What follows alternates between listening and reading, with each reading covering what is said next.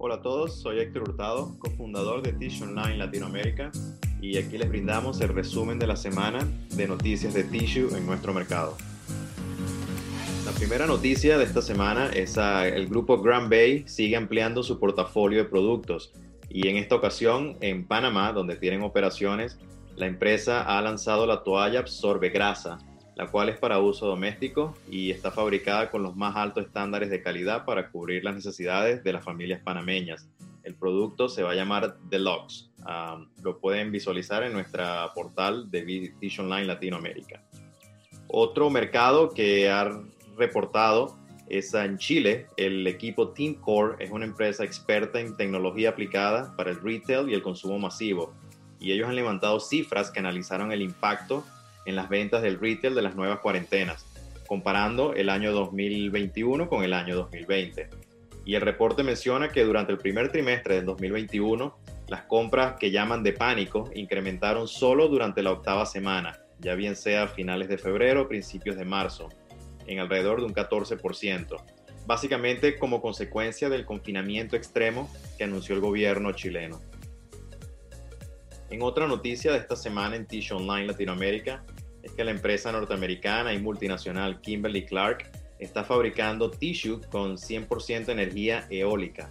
Ah, la empresa posee un parque eólico en Maverick Creek en Eden, Texas, y este parque comenzó a construirse en noviembre del 2019 y entró en operación en abril 2021, el cual está reduciendo las emisiones de gases que generaba Kimberly Clark ellos estiman que la reducción es equivalente a 71 mil vehículos de pasajeros que conducían durante un año.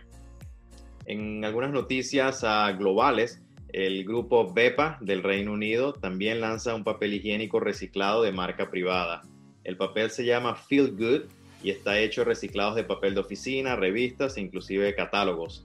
Ah, es la primera marca privada del grupo BEPA que es 100% reciclado y con expectativas de cambiar la mentalidad de los consumidores acerca de los productos reciclados, ya que son bien sostenibles y no necesariamente de menor calidad.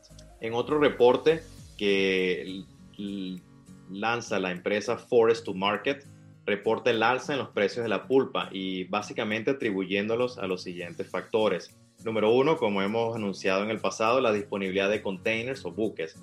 Ah, hemos visto que recientemente se ha visto bastante presionada la industria marítima para tener suficiente container para transportar productos, ah, ya bien sean finales o semi elaborados. Otro factor que ha afectado los precios de la pulpa es el incremento del consumo de papel, sobre todo en los hogares con más personas en cuarentena. Ah, otro ejemplo que citan es países como China, que están demandando mayor pulpa, ya que su consumo interno se está moviendo a papeles higiénicos y toallas de cocina de mayor calidad las cuales utilizan más fibras vírgenes. Ah, también reportan que a principios de este año China implementó una prohibición de papeles o una prohibición de importación de papeles mezclados o mixtos antes de implementar una prohibición completa de estos residuos o reciclados que entraría en vigor el primero de enero.